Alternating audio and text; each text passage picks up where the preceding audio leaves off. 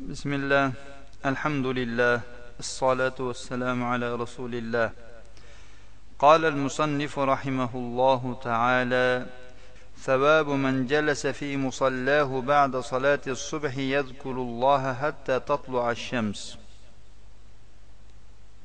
musannif rahimaulloh dedilar bomdod namozidan keyin namoz o'qigan joyida to quyosh chiqqunicha allohni zikr qilib o'tirgan odamning savobi haqida.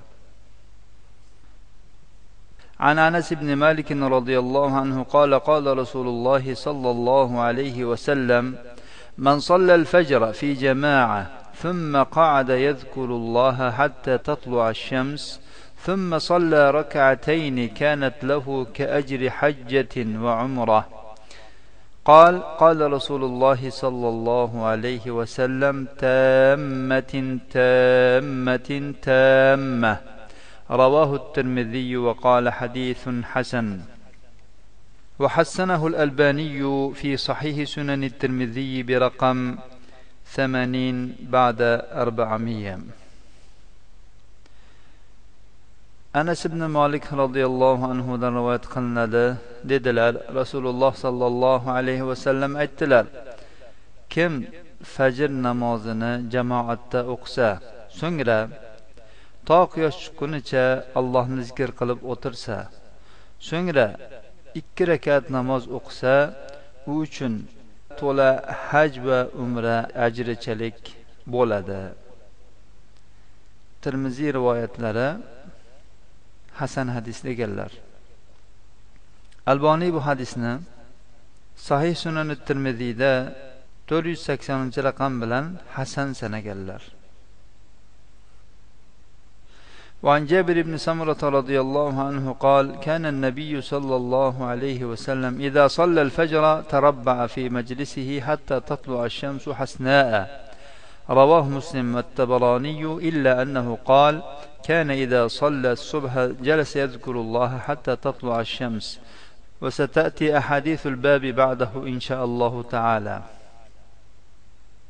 jobir ibn samuro roziyallohu anhudan rivoyat qilinadi dedilar nabiy sollallohu alayhi vasallam fajrni o'qigach o'tirgan joylarida chordona qurardilar to quyosh yaxshi chiqib bo'lgunicha imom muslim va tabaroniy rivoyatlari faqat tabaroniyning rivoyatida aytganlarki fajrni subhni ya'ni fajr namozini o'qigach alloh taoloni zikr qilib to quyosh chiqquncha o'tirardilar bundan keyingi bobda ham shu ma'nodagi hadislar keladi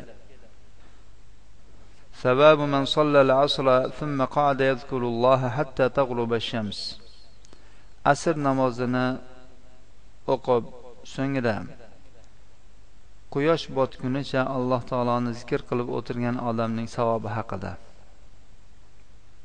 عن انس رضي الله عنه قال قال رسول الله صلى الله عليه وسلم لأن أقعد مع قوم يذكرون الله من صلاة الغداة حتى تطلع الشمس أحب إلي من أن أعتق أربعة من ولد إسماعيل ولأن أقعد مع قوم يذكرون الله من صلاة العصر إلى أن تغرب الشمس أحب إلي من أن أعتق أربعة. رواه أبو داود. وحسنه الألباني في صحيح سنن أبي داود برقم 3114 anas roziyallohu anhudan rivoyat qilinadi dedilar rasululloh sollallohu alayhi vasallam aytdilar men bomdod namozidan to quyosh chiqqunicha allohni zikr qilayotgan qavm bilan o'tirishim men uchun ismoil avlodidan to'rttasini ozod qilishimdan ko'ra men menga suyukliroqdir. Va men asr namozidan keyin to quyosh botgunicha allohni zikr qilayotgan qavm bilan o'tirishim men uchun ismoil avlodidan yana to'rttasini ozod qilishimdan ko'ra sevimliroqdir abu dovud rivoyatlari buni alboniy sahih sunan abi davudda uch ming bir yuz o'n to'rtinchi raqam bilan sahih sanaganlar ثواب أذكار بعد صلاة الصبح والعصر والمغرب bomdod asr va shom namozlaridan keyingi zikrlarning savobi وعن أبي أمامة رضي الله عنه قال قال رسول الله صلى الله عليه وسلم من قال دبر صلاة الغداة لا إله إلا الله وحده لا شريك له له الملك وله الحمد يحيي ويميت بيده الخير وهو على كل شيء قدير مئة قبل أن يثني رجليه كان يومئذ من أفضل أهل الأرض عملا إلا من قال مثل ما قال أو زاد على ما قال. رواه التبراني بإسناد جيد.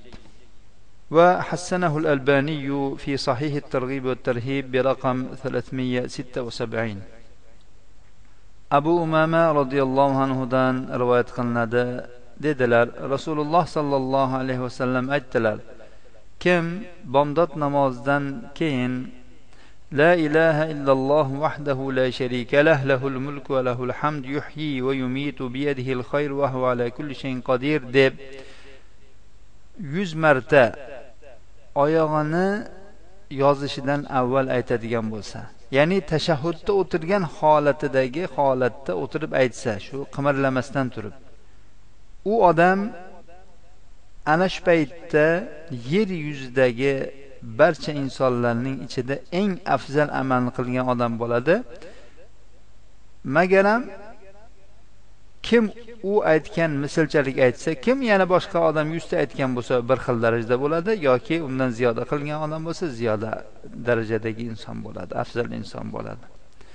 Tabaroniy buni yaxshi isnod bilan rivoyat qilganlar alboniy bu hadisni sahihu targ'ib va tarhibda uch yuz yetmish oltinchi raqam bilan hasan sanaganlar. Demak bu zikrni e'tibor berish kerak bo'lgan joyi la ilaha illalloh vahdahu la sharikalah buni ma'nosi avvallarda aytilgan. Ya'ni alloh taolodan o'zga barhaq ma'bud yo'q. Alloh taoloning o'zi yolg'izdir uning sherigi yo'qdir. Butun mulk uningdir. Hamd ham uningdir u tiriltiradi u o'ldiradi. Barcha yaxshilik uning qo'lidadir va u har bir narsaga qodirdir. Shuni yuz marta oyog'ini qimirlatmasdan tashahhudda o'tirgan bo'yi salom bergandan keyin qimirlamasdan turib aytadigan bo'lsa shunday ajr bo'lar ekan. E'tibor berilishi kerak bo'lgan nuqtalar yuhi va yumid xayr ziyodasi bor va hamda qimirlamasdan turib aytishlik bor. Ya'ni chordana qurmasdan turib aytish kerak. Yoki oyog'ini yozib cho'zib boshqa qilmasdan turib aytish kerak bo'ladi buni.